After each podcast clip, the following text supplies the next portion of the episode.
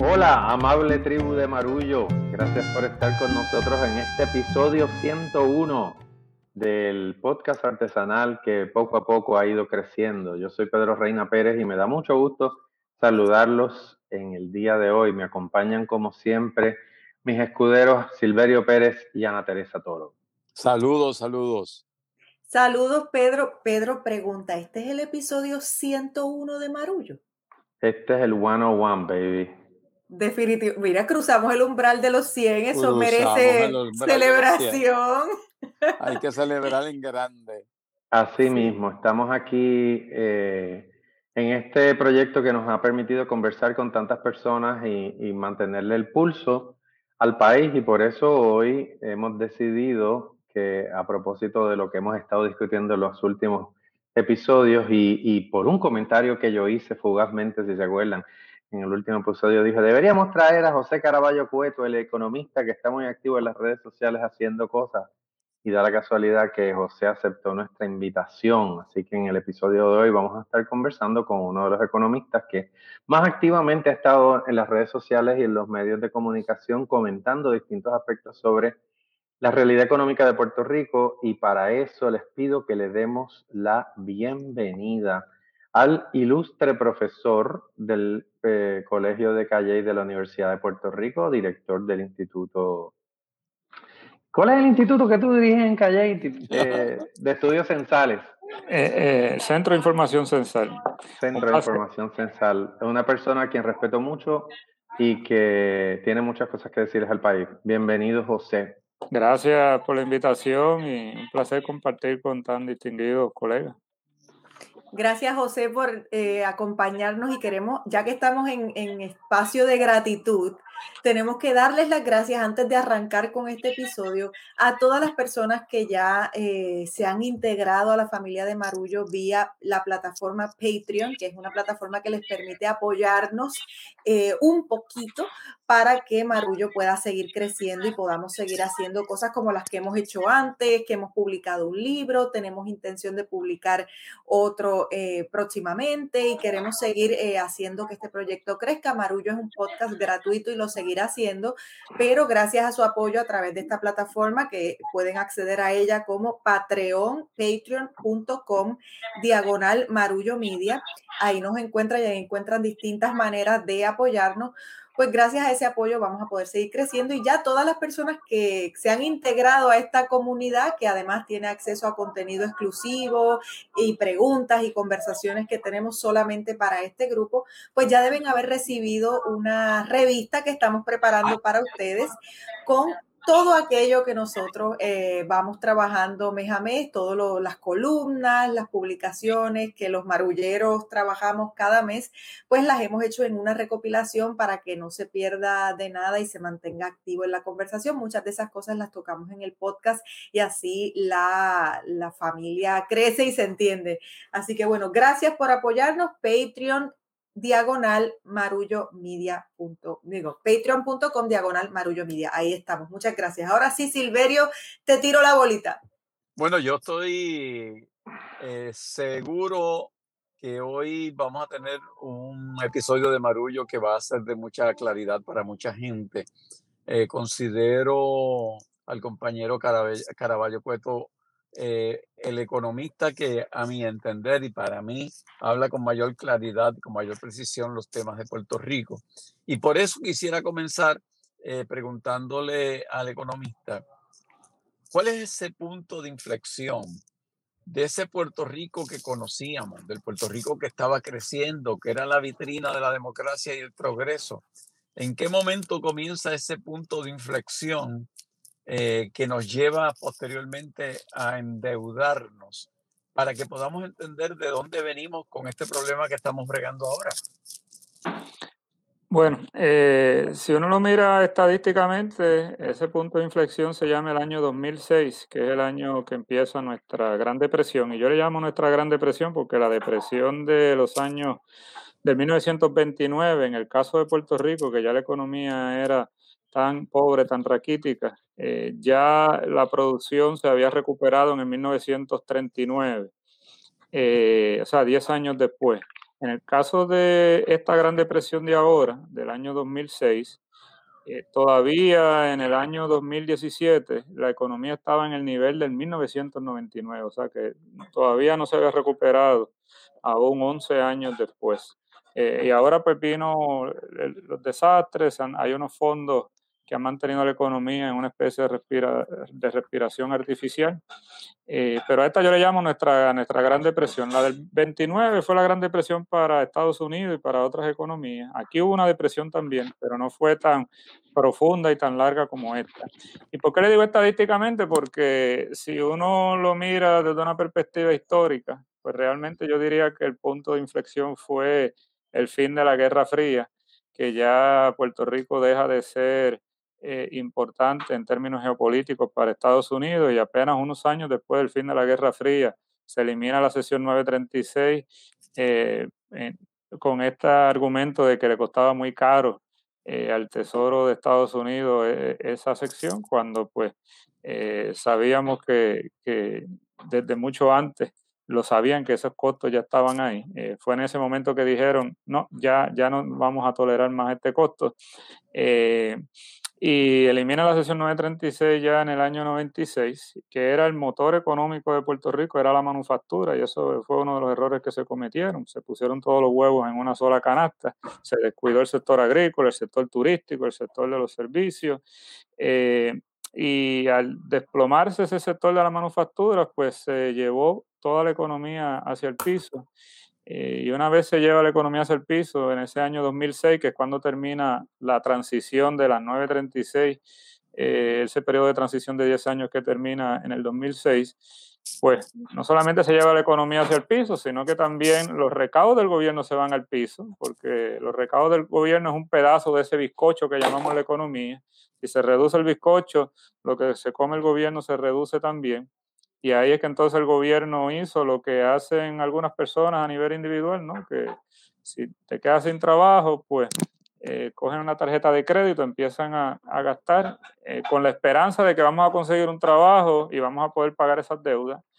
Eh, el caso de la economía de Puerto Rico es que nunca encontró ese nuevo trabajo vigoroso que lograra traer los recaudos que necesita el gobierno para pagar esa deuda que, se tomó y lo que hizo fue endeudándose hasta un punto que ya dijo no más, ya esta deuda no es pagable, tal como lo dijo el gobernador en el año 2015.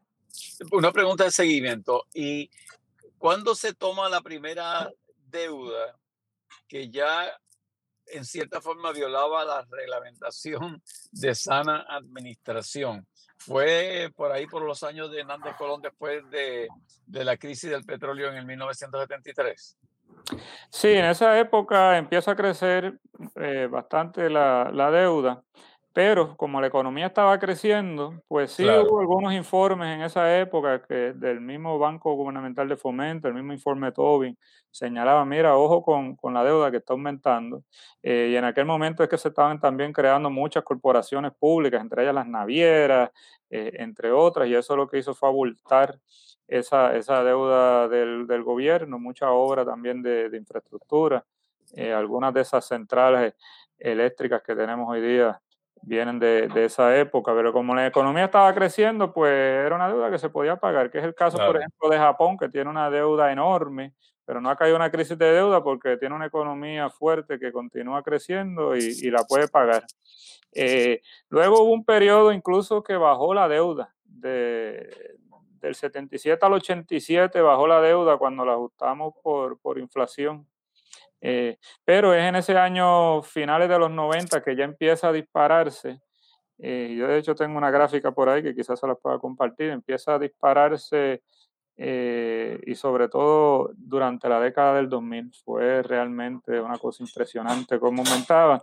Y lo más impresionante es que mucha gente no pudo prever eso y decir estamos yendo camino a una, a una crisis de deuda y, y prácticamente pues esperaban que refinanciando y que en algún momento la economía iba a despegar, ya sea con la ley 22, ya sea con la ley 20, ya sea con el turismo médico, y, ninguna de esas estrategias fueron lo suficientemente vigorosas para sacarnos del atolladero. Pedro.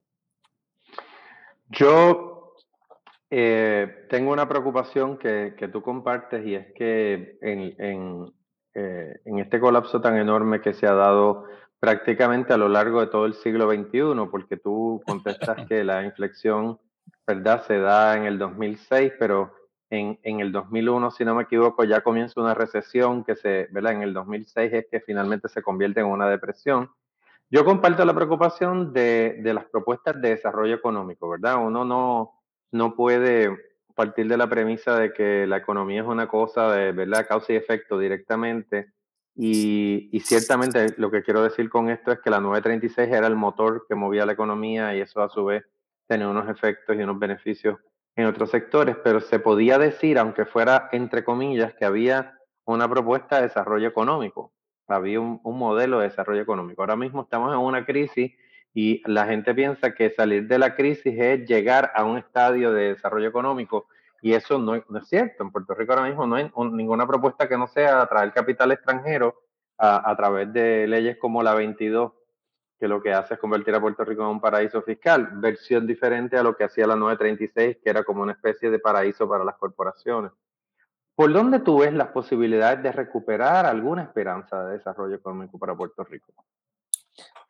Bueno, a mí me gustaría eh, no ser ave de mal agüero, eh, pero yo noto que en Puerto Rico hay una sensación, hay, hay como una especie de ilusión monetaria con todos estos fondos federales que están llegando y veo mucha celebración del sector privado y del gobierno.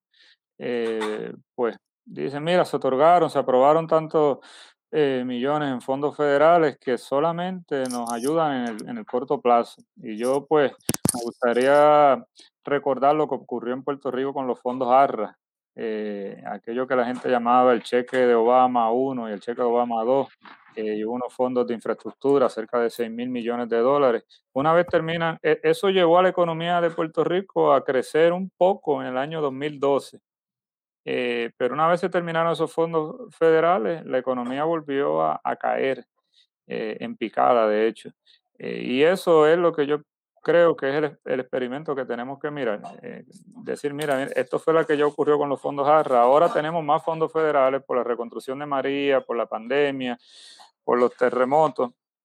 Y puede dar la, la, ilusión, y sobre todo en el caso de Puerto Rico, que tenemos un liderato que piensa en cuatro años o en menos de cuatro años, eh, pues darle esa sensación de bienestar y darle sensación de bienestar también al, al país. Eh, incluso hay personas que a nivel individual también dicen, no, ya yo recibí no sé cuántos miles que tenía eh, acumulado del seguro por desempleo y, y tienen esta sensación de, de, de, bienestar que realmente es efímera. Si uno la mira con, con, con detenimiento, uno dice, esto es efímero, esto no es algo duradero.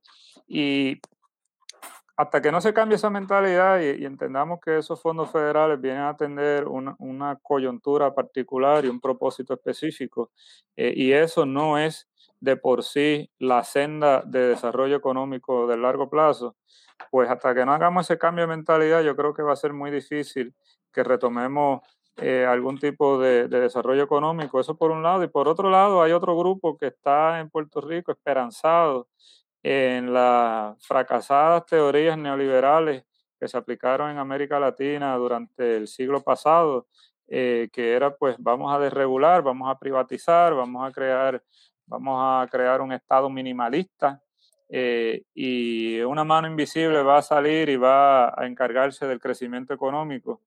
Eh, yo le digo fracasada porque ya pues casi a nivel mundial uno ve organismos bien conservadores como el Fondo Monetario Internacional y el Banco Mundial ya no están apostando a eso, lo que están apostando ahora es a lo que llamamos el nuevo institucionalismo, que es pues definir claramente lo que son los, derechos de propiedad, de, definir, tener un Estado funcional, que no haya, que no sea, que no haya corrupción, que la, el sistema político y social sea estable para la inversión. O sea que aún la derecha a nivel internacional se ha movido hacia otro enfoque eh, más allá del neoliberalismo puro. Y en Puerto Rico yo todavía veo que, que sigue eh, eh, sosteniéndose la tesis neoliberal y, segui y, seguimos. Bueno, ahora mismo se contrató, por ejemplo, en el caso de la Autoridad de Energía Eléctrica, se privatiza Luma y según lo que ha trascendido en prensa, ese contrato lo aprobaron en menos de una hora en esa junta. E, es como una especie de fe de que si se privatiza por necesidad va a estar resuelta el problema eléctrico que tenemos en Puerto Rico. Un asunto de, tal trascendencia en 45 minutos. Exactamente. Eh, y, tenemos otras alternativas ahí que no se han querido estudiar. Tenemos una alternativa de nosotros mismos ponernos a producir energía eh, y, así sustituir cerca de los 2 mil millones de dólares que se importan combustibles fósiles, que no solamente contaminan a Puerto Rico, sino también que es dinero que sale de la economía de Puerto Rico hacia el exterior. Eh, y, hasta que no haya ese cambio de mentalidad de que el neoliberalismo no es la, no nos va a llevar y no nos ha llevado a través de todos estos años de, regulación, de gobierno minimalista, de privatización, no nos ha llevado a la, senda del crecimiento. Hasta que no haya esos dos cambios de mentalidad de fondos federales y de neoliberalismo por otro lado, eh, se va a hacer un poco difícil eh, ver un futuro halagador para Puerto Rico. Eh, tenía otra pregunta, pero a partir de lo que acabas de decir, eh, quisiera, quisiera ir un poco hacia, hacia adentro de ese, de ese tema y ya luego eh, plantear algo distinto. obviamente hay, hay razones evidentes esto, y hay unos intereses a quienes les beneficia claramente esta especie de terquedad. Eh, en, y esta insistencia en modelos que, que, han probado su fracaso. Pero más allá de esa cuestión, eh, ¿a, qué, a, qué atribuye eh, el que desde la parte pública se insista de la misma manera? Bueno, ahí pues yo creo que el bipartidismo ha sido en parte eh, responsable de esto, porque son los gobiernos que han establecido estas políticas en el pasado y se siguen eligiendo esos mismos gobernantes, pues van a seguir eh, apostando a lo mismo. Y ahí pues hay que un poco darle la razón a las generaciones más, más jóvenes que han estado diciendo la causa de, todo esto es, eh, eh, ese bipartidismo que viene con esa mentalidad eh, y no y se le hace difícil pensar fuera de la caja y considerar nuevas nuevas propuestas. A veces uno ve gobernante popular, uno PNP y tienen unas ideas muy muy parecidas, por lo menos en el área económica. En otras áreas, quizás de derechos civiles sí tienen diferencia, pero en lo que es la parte económica, ambos piensan que siendo un paraíso fiscal para individuos, ahora con esto de la ley 22, eh, eso nos va a llevar al éxito económico. Ambos, ambos piensan que eh, si desregulamos y apostamos al neoliberalismo, también vamos a, lograr ese éxito eh, que tanto se anhela. Y, uno puede tomar, por ejemplo, el caso de las leyes de retiro temprano, que lo han aprobado ambas administraciones. Ambas administraciones han aprobado leyes para reducir el empleo en el gobierno. Eh, y parecería que nunca hay un número óptimo de empleados en el gobierno, siempre hay que seguir apostando a reducirlo. Eh, así a veces sea hasta irracional reducirlo, porque en el caso, por ejemplo, de Hacienda, votan empleados de carrera, entonces cuando se dan cuenta que necesitan mano de obra, pues lo que hacen es que contratan empresas para que traigan personal que les cuesta más caro esa contratación que haber tenido unos empleados que sí conocían y que eran la memoria histórica de, de esas agencias.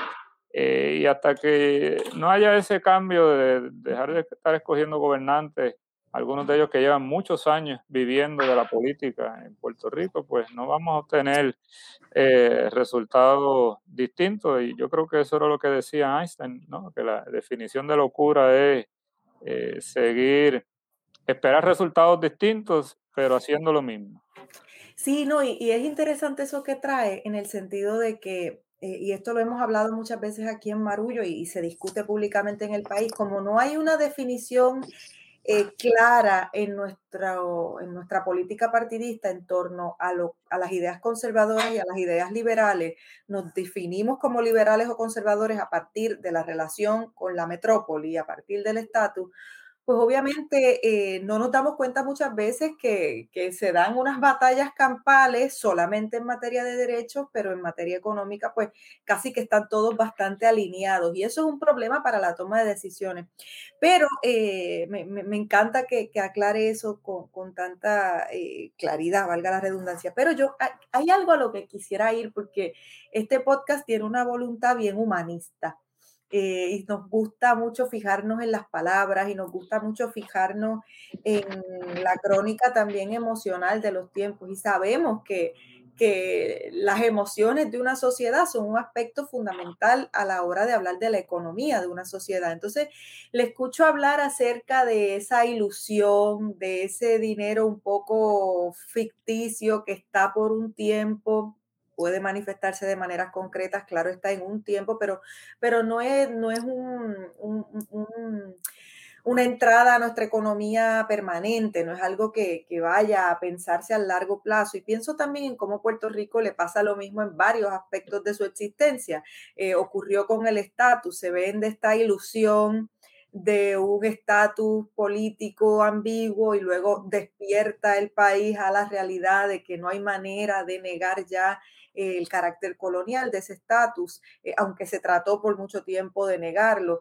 Pasa con la economía. Eh, entonces, quería preguntarle como economista, ¿de qué manera despierta una sociedad de tal ilusión? ¿Cómo pasa? ¿Cómo puede pasar? No sé si conoce algún ejemplo, alguna referencia interesante, pero ¿cómo despierta una sociedad de una ilusión, eh, de, un modo de desarrollo y de vida basado en, ilusión? Bueno, ahí yo creo que la educación eh, y la historia es reveladora, nuestra propia historia. Eh, nosotros podemos ir a, estudiar la historia solamente del siglo XX, que parecería que pues al ser tan cercana la mayor parte del país la conoce, pero no es así. Y podemos ir a la historia y mirar ejemplos donde eso ha ocurrido antes, donde hemos tenido episodios de mucha efervescencia y mucha, eh, muchas emociones, muchas emociones a flor de piel y, no ha ocurrido algo que sea realmente eh, eh, esperanzador. Y también si tenemos proyectos esperanzadores, como eran esos proyectos que empezó a implantar la administración de Topwell en Puerto Rico y que sí llevaron programas concretos eh, sobre todo desde ese periodo, desde Towell como hasta el periodo de la década de los 70. Eh, y ahí podemos empezar a distinguir la gimnasia de la magnesia, es decir, esto que está, se está haciendo en Puerto Rico ahora, ¿esto es un proyecto eh, de desarrollo económico o esto es una, una ilusión que, nos que estamos, estamos durmiendo un sueño? que nos gustaría tener en el largo plazo, pero que no, no va a durar en el largo plazo. Y eh, hasta las clases de, estudios sociales las han pensado eliminar en las escuelas públicas eh, y decir vamos a, vamos a mezclar esa clase con la clase de español eh, y al final, pues también como, como si ya se, en Puerto Rico se dominase alguna de las dos eh, muy bien, o, o, domináramos muy bien el español, o domináramos muy bien los estudios sociales para, para hacer ese, ese tipo de, de, sincronía, en vez de empezar a decir, vamos a estudiar esto más a fondo, eh, vamos a darle a estudiar la historia económica de Puerto Rico con seriedad y con profundidad para poder eh, distinguir lo que son proyectos eh, de largo plazo, por ejemplo, como era el proyecto eh, de ayuda mutua, esfuerzo propio, que le trajo a muchas comunidades en Puerto Rico una vivienda que no tenía, viviendas precarias que al, el más débil de las tormentas se quedaba sin, sin, sin casa. Pues ahora tenemos un proyecto de casi 20 mil millones de dólares con los fondos CDBG. Eh, vamos a, dejar que este dinero pues se convierta en una piñata y, sin, un proyecto que lo sostenga detrás o vamos entonces a aportar a tener una especie de, ese proyecto que tuvimos en, el pasado. Eh, en el pasado, Puerto Rico, eh, indudablemente, el crecimiento que tuvo y la transformación que tuvo hacia modernizarse, tuvo un elemento de paraíso fiscal eh, pero era un paraíso fiscal para eh, corporaciones en el área de la manufactura que venían a proveer muchos empleos y se conectaban con la eh, economía local. Hoy día, pues, eh, se crea un paraíso fiscal y si tú eres un inversionista que respira en Puerto Rico, pues por respirar te, estamos dando un incentivo y puedes disfrutar de la infraestructura de Puerto Rico de gratis. Eh, no hay nada que exigirle a cambio de, que vengan eh, a disfrutar con eso. No hay una forma de, de conectarlos. En el caso del sector de, de, los cruceros que viene a Puerto Rico y también toma incentivos, pues no se le exige que le compre agricultores locales para conectarlos. y yo creo que eh, esa parte de la educación eh, es fundamental eh, para que el país entienda que sí podemos mirar a la historia y aprender de las cosas que han funcionado y de las cosas que no han funcionado.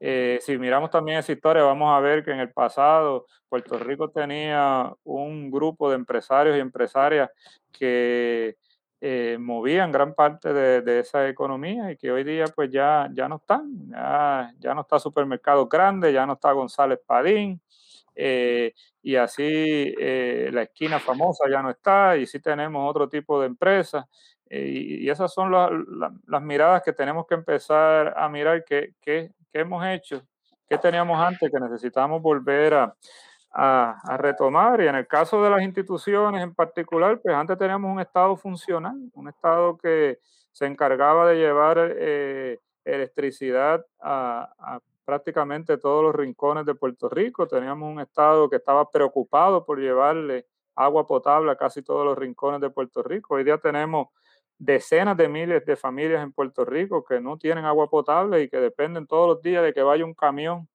eh, hacia sus comunidades para eh, llevarle el agua. Esos son los famosos non-prazas.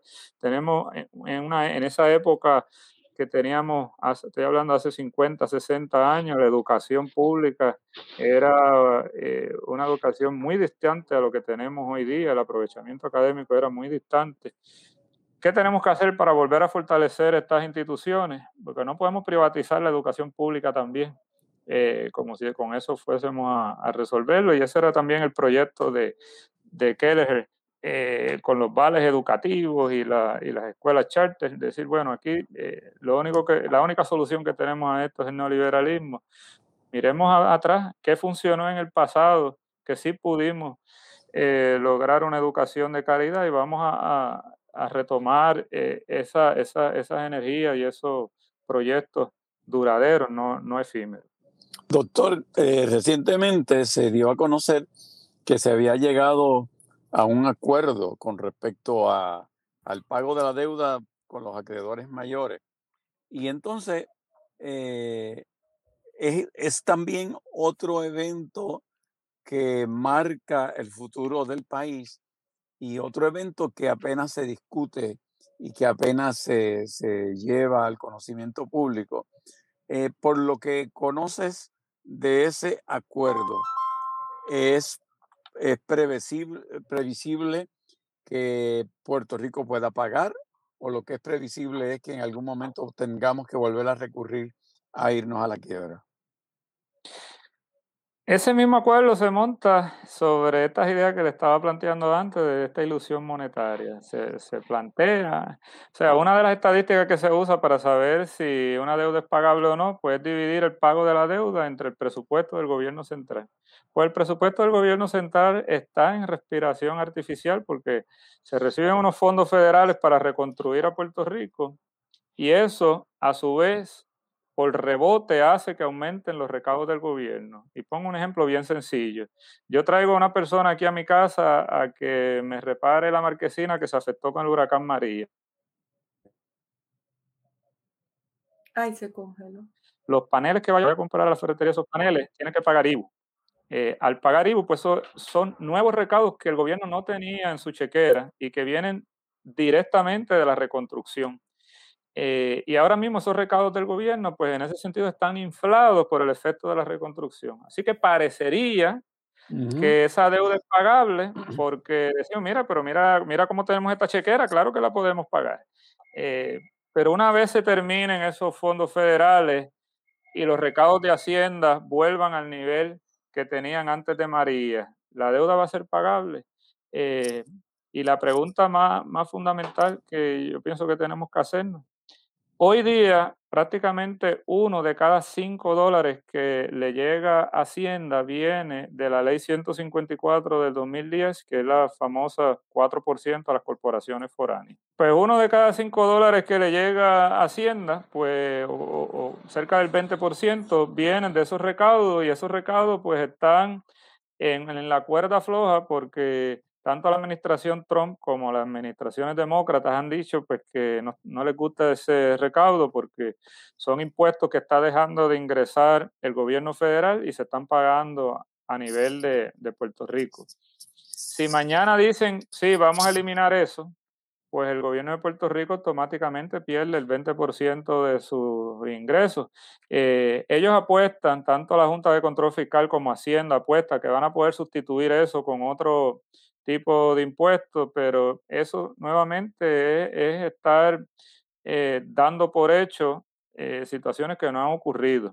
Eh, hace poco, pues, le cuento incluso que la, la, Junta de Control Fiscal le estaba presentando ese plan a varios economistas de Puerto Rico, incluyéndome, y yo escuchaba hablando y era, no, porque en el futuro vamos a, recaudar tanto y en el futuro la administración de Biden va a hacer esto por Puerto Rico y en el futuro. Yo digo, pero es que en el futuro, como decía John Maynard Keynes, que era uno de los más grandes economistas del siglo XX, decía, en el largo plazo todos estamos muertos. Eh, tenemos que contar con, lo que, con el dinero que, que sí sabemos que va a estar en Puerto Rico. Eh, y es como para llevarle un ejemplo a nivel individual, usted no se va a tomar una deuda, usted no se va a comprar una casa de medio millón de, dólares pensando en un trabajo que le van a dar que no se lo han dado. Eh, usted tiene que decir, mira, con esto que yo cuento, con este, con este trabajo que yo cuento, ¿puedo pagar yo esta casa o no la puedo pagar? Eh, y yo no estoy seguro que una vez se elimine, por ejemplo, si se pierden esos recaudos por las corporaciones foráneas, si esa deuda eh, va a ser pagable.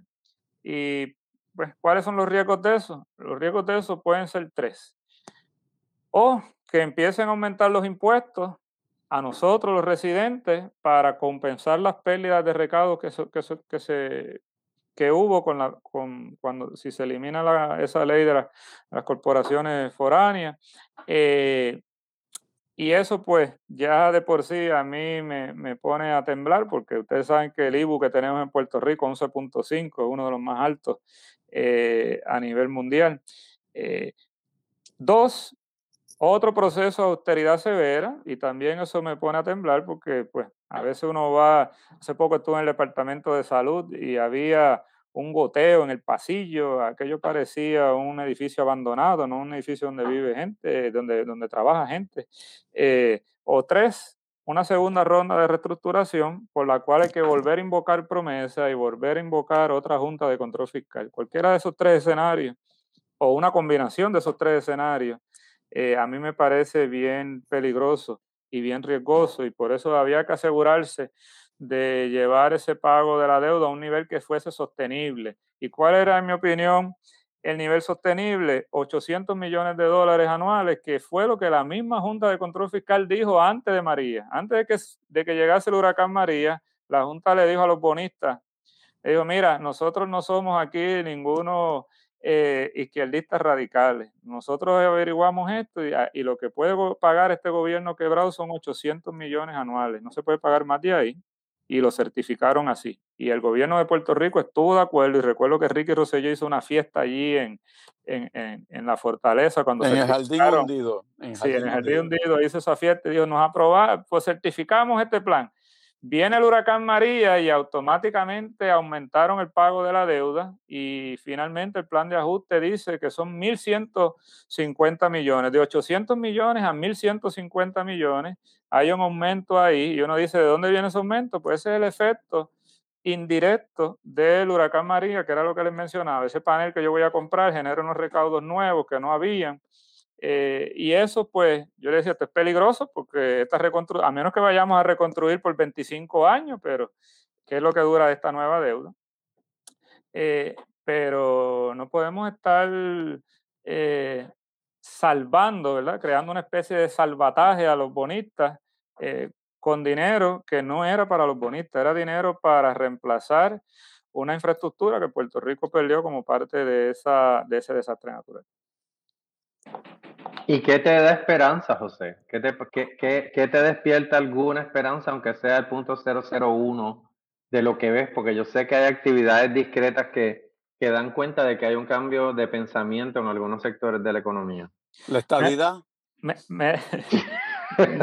fíjate, a nivel, a nivel político me da esperanza eh, esta última elección que hubo en Puerto Rico, que pues desde una perspectiva pesimista diría, no, pero si volvieron a elegir a alguien del bipartidismo, sí, pero una, se creó una, una legislatura muy diversa, que compara más una legislatura con las que tiene con el Parlamento español o con el Parlamento dominicano, donde hay una eh, pluralidad política dentro de, de esa de, esos cuerpos y eso eh, en Puerto Rico no había pasado recientemente. Eh, y eso es esperanzador porque quiere decir que las personas están diciendo, mira, eh, queremos un cambio. Y aún el mismo gobernante que gana, gana con una tercera parte de los votantes inscritos, que cuando yo calculo del total de personas mayores de 18 años, no de los inscritos, estamos hablando que ese porcentaje baja menos del 15% de, la, de, las personas eh, mayores de 18 años, inscritas o no inscritas. Me da esperanza en el caso de Puerto Rico el nivel de organización que hay en las comunidades y el cambio energético en Puerto Rico no va a venir ni por la Junta de Control Fiscal, ni por el oficial de revitalización de la Junta de Control Fiscal, ni por el negociado de energía, ni por la Autoridad de Energía Eléctrica, va a venir por ese camino de que las comunidades están cada día más apostando a energía renovable e incluso ya hasta el mismo sector privado también está eh, eh, apostando a esa energía renovable. Así que la, eh, este sentido de negación que tienen estos círculos de poder que, que mencionaba, que deberían de, deberían de estar llevando esa transformación energética, lo que va a hacer es ralentizar ese, esa transformación energética, pero no la van a poder detener y eventualmente esta, este grupo de la sociedad civil son los que se van a encargar de transformar la energía en Puerto Rico. Me da esperanza un nuevo grupo de empresarios y empresarias puertorriqueñas que se están organizando, que están viniendo con nuevas ideas eh, a transformar la realidad económica de Puerto Rico. Y te pongo un caso eh, eh, concreto, produce, lo dirige una joven empresaria de Puerto Rico y conecta consumidores en Puerto Rico con agricultores en Puerto Rico. Y dice, mira, vamos a obviar todas estas cadenas que están de por medio y vamos a empezar a vender directamente desde aquí, desde los agricultores hasta los consumidores, para lograr, lograr sustituir parte de esas importaciones que tenemos en Puerto Rico y así mismo me da esperanza una nueva cepa de empresarios y empresarias que están diciendo vamos a empezar a exportar más eh, hacia afuera para traer ingresos hacia Puerto Rico. Así que eh, la suma de todos estos esfuerzos, y no solamente la suma, sino la forma en que nosotros apostemos esos nuevos esfuerzos eh, y nosotros en el caso particular como consumidores, por ejemplo, empezamos a ayudar a estos esfuerzos y a, fomentarlos y a fortalecerlos, es lo que nos va a llevar a, darle un giro, eh, lo quieran o no los círculos de poder, eh, a darle un giro a lo que es esta, esta realidad económica en la que vivimos. Tengo que, hacer una pregunta antes de irnos, eh, porque creo que, le interesa a todo el mundo y es una pregunta a la que siempre hay que volver, así que acabemos con ella, aunque me gustaba más la nota de la esperanza, es la verdad. ¿Cuánto de, eh, cuánto de nuestra situación acaba en el estatus y cuánto es algo manejable fuera de la resolución final de este gran problema que, no, eh, que nos persigue y que, que, incide en tantas de nuestras decisiones? Excelente pregunta.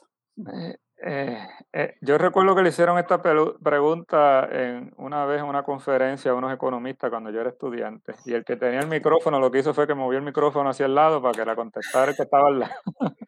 yo no tengo a nadie al lado que no sea mi hija que esté estudiando, pero no le puedo pasar el micrófono a ella porque la voy a tener que contestar yo. Eh, la, el estatus, diríamos en matemática o en lógica, es una condición necesaria, pero no suficiente para lograr el desarrollo económico. Es decir, es un paso importante que hay que hacer, pero no es la panacea de que nos va a, de por sí a solucionar todos los problemas económicos que tenemos en Puerto Rico.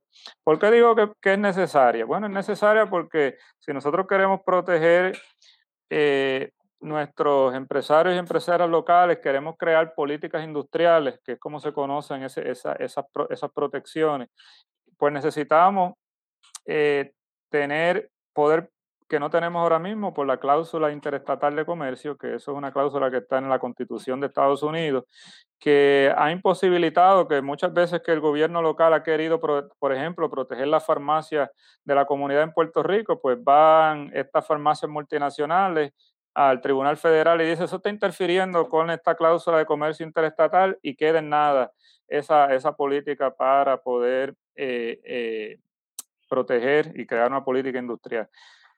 Eh, si usted es estadista y usted cree en la otra dirección, dice, no, pero si también si, somos Estado, pues también podemos tener representación política en Estados Unidos y negociar con otros congresistas para que se aprueben cierta eh, legislación y no sea que lo que llega a Puerto Rico caiga de rebote, eh, no por diseño, sino por rebote.